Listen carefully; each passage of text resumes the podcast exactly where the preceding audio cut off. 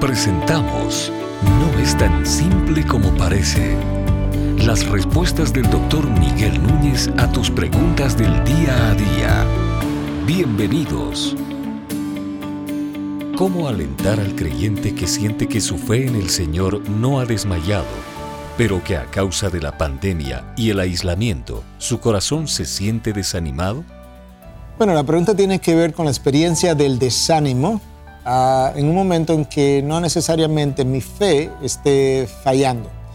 Bueno, el desánimo tiene múltiples causas eh, y yo creo que necesitamos verlas de esa manera. Vamos a comenzar con algunas causas orgánicas, por así decirlo, ya en vista de que soy médico también y hay cosas en las cuales yo también pienso yo pudiera estar teniendo alguna enfermedad que no ha sido descubierta en mí y eso pudiera ser una causa como de cierto cansancio y por tanto como una falta de, ánimo para hacer cosas que yo normalmente hacía. Eso es una, posibilidad. Entonces quizás necesito un chequeo médico para hablar de algo muy general y de lo cual no sobre lo cual no pensamos. En segundo lugar, si yo no estoy alimentando mi alma con la palabra de Dios, no estoy creciendo eh, a la imagen de Cristo, llega un momento que yo me siento estancado y no hay nada que desanime más a un creyente. Yo te lo puedo decir por experiencia personal. Yo necesito sentirme que estoy creciendo, yo te diría prácticamente todas las semanas en la medida que preparo clases y sermones, porque eso a mí me motiva enormemente, verme crecer.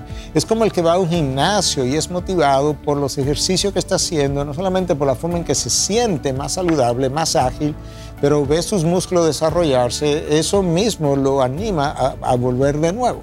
Pues ahí hay otra causa, ¿verdad?, de, de desánimo. Ah, en ocasiones hay circunstancias de la vida por, las cuales atravesamos. Un hijo que me decepciona, una esposa, un esposo que me decepciona, un, amigo, una amiga que me decepciona, un novio, una novia que nos decepciona. Ah, y eso nos puede desanimar también. ¿Qué, ¿Qué, necesito hacer con eso? Necesito procesar eso a través de Dios, a través de la palabra. Entonces, ¿qué me dice la palabra? Que todas las cosas cooperan para bien.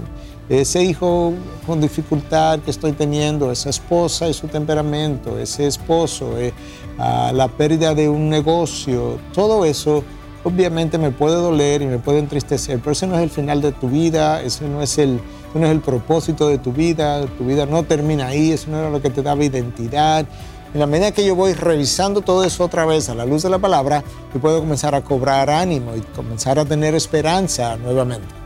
Ah, el aislamiento. Hay personas que por H o por R, como decimos en nuestro país, se comienzan a retirar de, de una comunidad, en este caso una comunidad cristiana, y no me junto con nadie, ahora estoy solitario.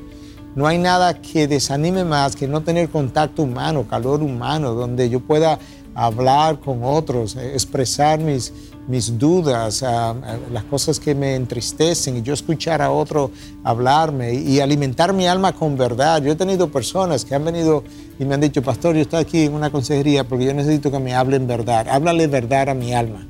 Ah, ¿Por qué? Porque la verdad nos, nos anima y nos saca de ese, de ese periodo de enfriamiento, de apatía.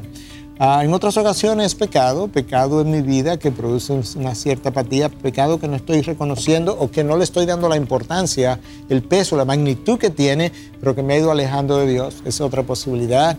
Y finalmente, aunque no creo que sea la última, no puedes olvidar que está en medio de una guerra espiritual, al igual que yo estoy en medio de una guerra espiritual. Efesios 6 nos dice que nuestra lucha no es contra carne ni sangre.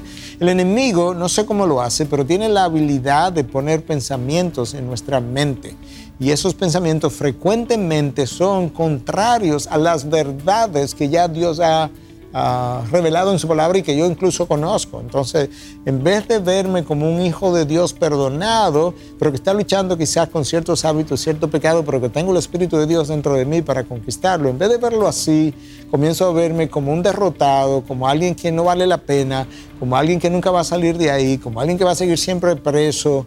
Y el enemigo usa esas ideas para hacerme creer que realmente no tiene propósito el seguir luchando para eh, avanzar hacia la cruz de Cristo o hacia la medida la estatura de Cristo, que mejor que me rinda, y eso produce también un desánimo.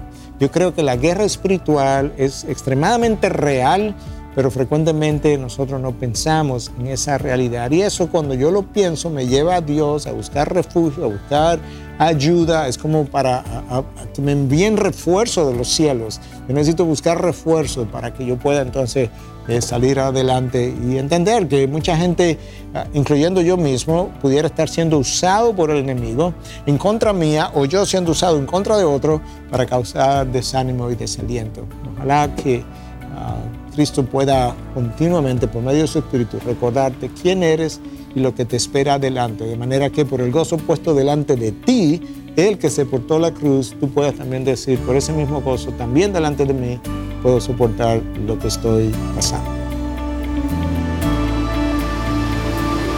No es tan simple como parece.